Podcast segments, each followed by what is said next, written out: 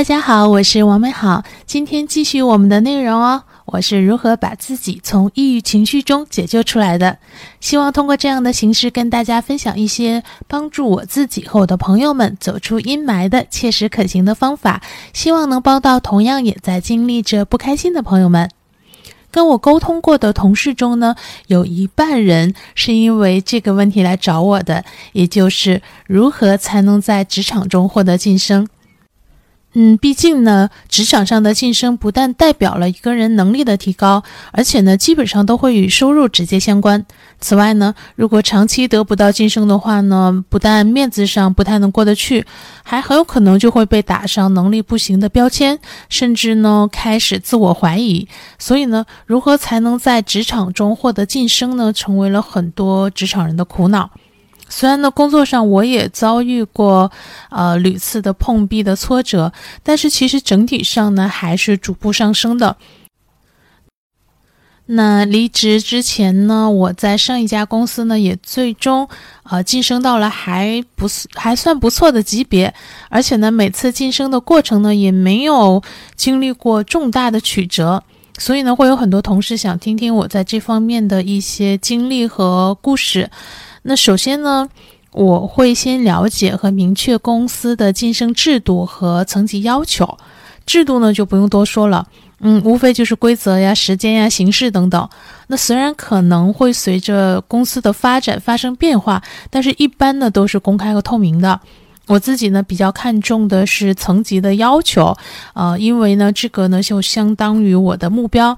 它会决定我接下来需要在什么方向上去付出努力。那一般情况下呢，这个信息也是公开透明的。如果嗯不知道的话呢，可以去尝试问一下主管或者人力资源部门，然后跟他们去咨询一下。那知道了要求和标准之后呢，我就会对照着自己目前的能力和成果去进行一个评估，去找到自己与这个标准之间的差距是什么。那既要看到自己有哪些还达不到，那也要看到自己已经达到了的是哪些。嗯，我通常呢会去了解比我高一级或者两级的标准分别是什么，看看是不是能从高两级的这个标准里找到自己其实已经尤为突出的一些能力和成果。那差距找到了之后呢，接下来就可以去进行以补上这些差距为目标的这样的。制定接下来的计划和行动了。那假设呢，要求和标准中的这个有跨团队协作能力和总结沉淀复用能力，是我目前的工作还没有相关的体现的话呢，那我就要在接下来到下一个晋升周期到来之前呢，去争取进行几次跨团队的协作和这个呃，能够去总结沉淀复用，体现一些这样工作的一些工作内容。然后呢，提前准备好这样的能力和这样的成果，而不是等到晋升开始的时候才发现，哦，原来我真的不满足人家白纸黑字的一些要求。那并且呢，在这个期间啊，我会尽可能多的展示我的能力和成果，让更多的人呢认识我和知道我的能力和成果。那如果逐渐的有很多的人开始疑惑说，哎，你为什么还不是高一层级的人？哎，有很多人跟我说，哎，下次晋升你肯定没有问题。那这个基本上呢，就是说，在同事们的眼里，我的能力和成果应该已经符合他们认知的下一个层级的要求了。那这一种众人的认知，不仅可以帮我自己进行一个评估，然后提升我的自信，而且也可能形成一种舆论上的支持的环境。虽然呢，我晋升成功呢，肯定还是有很多的因素的，但是确实每一次的晋升，这个参加晋升之前呢，我的能力和成果就已经在一定的范围内小有传播了。那因此呢，基本上最终面试我的评委们，一般呢也都早已对我的情况是有所了解的了。所以我觉得这一个动作还是很重要的，就是你不要把自己埋在。很深的巷子里，要让你的酒香飘出来，就最好不要形成那种你去晋升面试的时候，大家都不认识你，就就以一次呃答辩和评判来评判你。最好是之前你就对你的情况就让大家有所这个知晓。那每个公司的晋升的具体的流程和形式呢，肯定不一定相同，但是呢，应该都不太会逃脱需要述职答辩这个环节。那我在答辩的这个环节上呢，基本上就是把握住几件事儿：第一是准备材料，第二是模拟演讲，第三个是自信的展示，第四个是真诚的回答。那准备材料呢，一般的情况下就是要准备好要讲述的 PPT 和预估一些可能被问到的问题和自己的答案。那演示文稿，也就是这个 PPT 呢，就不要贪多，哎。这个其实应该也有很多人知道啊，最好控制控制在十页之内。主要的内容呢是，我会有一页是介绍自己过往的履历和成果，就比如说我加入这个公司，甚至是公司之前，嗯，有特别好的，你也可以写。有一个时间轴，大概就是写一下。第二，然后是有二到五页呢，大概是展示一下我已经对标到下一个层级的这个能力的，呃，能力和成果，也就是说。刚才说了，那那下一个层级有要求吗？那你肯定要在这次答辩的时候去展示出来，你其实是呃已经满足了那个能力的要求。你要把你的能力和成果在这个几页 PPT 里展示出来。那还有一页呢，是明确的列出我我会这样，就是明确的列出自己符合下一个层级的特质。比如说我之前的晋升 PPT 里面会有一页。嗯嗯，大概是热词云图这么样的一个形式去展现一下我的一些特质，比如说我，呃，协同能力强，我这个什么跨团队协作能力强，然后呢，稍微有那么几个，嗯，还达不到的一些标准也可以写一下，然后呢，这个标准我一般会对标高两个层级的，然后对，就是因为不能完全夸自己，对吧？然后呢，嗯。我会去，就是明确的把这些东西展示出来，对。然后还有一页呢，会去表达一下对未来的思考和计划。就是我现有的是这些，那我对未来的自己和业务上的一些思考、计划、展望，甚至是我的提升的方向都可以写。就是你看你哪哪一方面有东西可以说，能表达你的一些能力。那还有两页就留给封面和封底喽。那控制在十页以内。那控制在十页以内呢，是有三个好处。第一个是清晰简洁，重点突出。第二个呢是评委是不会因为长篇大论就逐渐的走神了。因为你想，你如果是评委，一天面了这么多的同学同事，然后呢，如果你进去之后，哎呀，说了好久好久，他就注意力就不会集中了，甚至最后就不耐烦了，对吧？所以你控制在十页，可以就一定程度上减少这样的一个情况。那第三个好处呢，是说会更加凸显你个人的专业度和表达能力。其实写的多是很容易的，难的是删减和凝练。所以你写的越少，才能够越凝练，才能越显示出你。真的很专业，真的很表达能力很好。那对于其他的更多的你可以展示的成果和内容的话，你也可以准备好放在电脑里，然后放在桌面或者什么你很容易打开的位置。然后如果有问到或者需要展示的时候，随时打开。但是不一定非要放在你的 PPT 里，甚至去讲，就是你可以备好。然后呢，如果有人问到或者是。呃，正好有那个点儿被 Q 到的话，你就可以拿出来展示一下。然后在我看来呢，其实答辩的当场不是给自己的过往做回顾，不是去播自己的呃自传的纪录片，而是通过自己的内容的讲述，让评委明明白白的知道为什么这个人应该晋升到下一个层级。所以你把这个目标抓在手里，就是你所要展示的内容，就是用你的。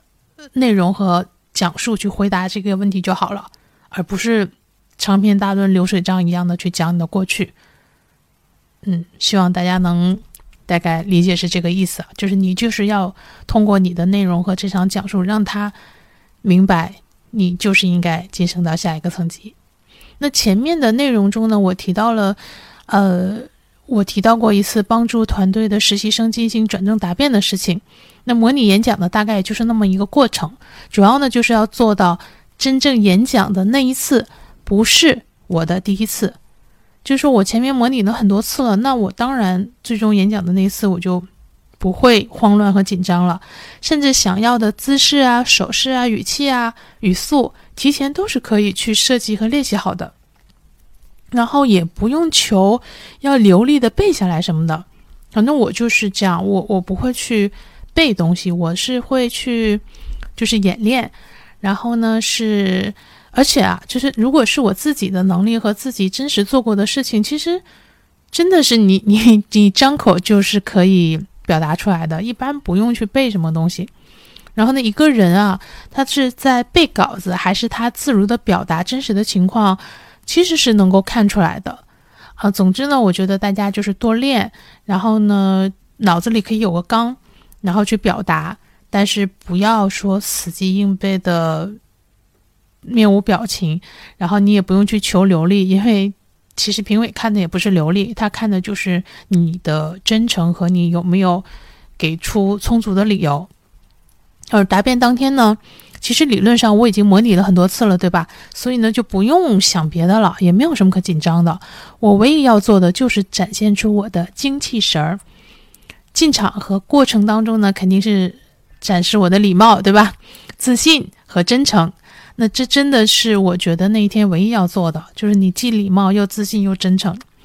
然后呢，评委呢会问问题，对吧？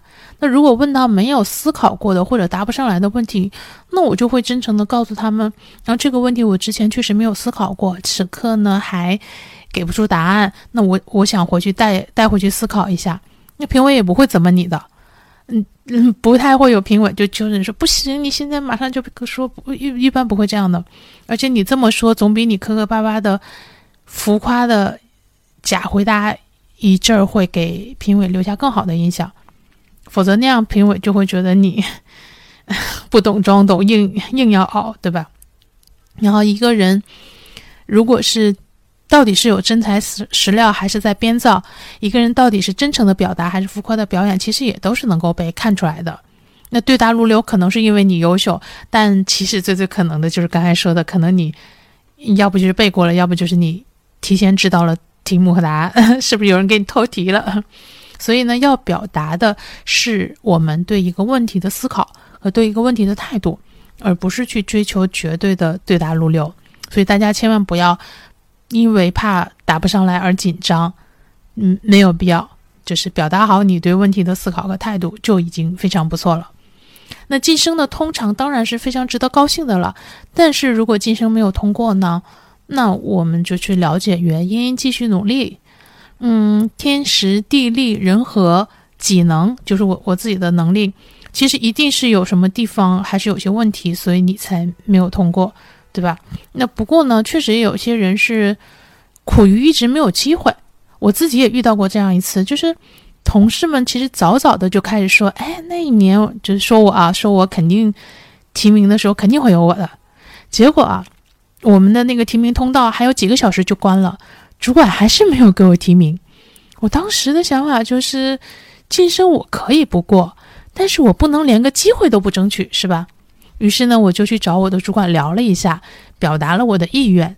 那最终呢，他也同意给我提名。当然，我这个聊肯定是晓之以情，动之以理，绝对不会去跟他大吵一番，也没有意义嘛。因为我要的就是希望他能够给我去提名。那最终他同意了，而最后呢？我也确实就答辩通过，成功的晋升了。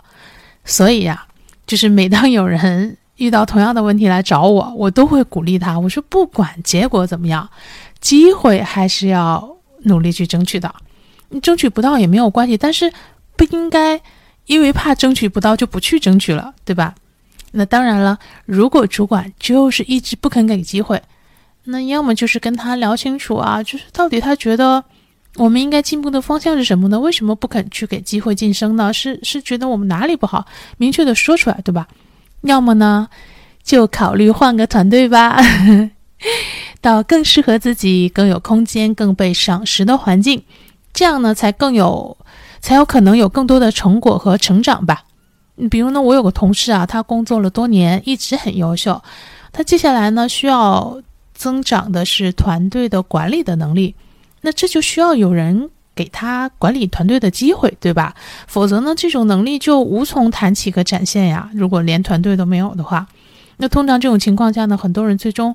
其实都会以跳槽的跳槽的方式来实现，而不是苦等着自己的主管再去拨一些同事到自己的麾下，给自己组成一个团队，对吧？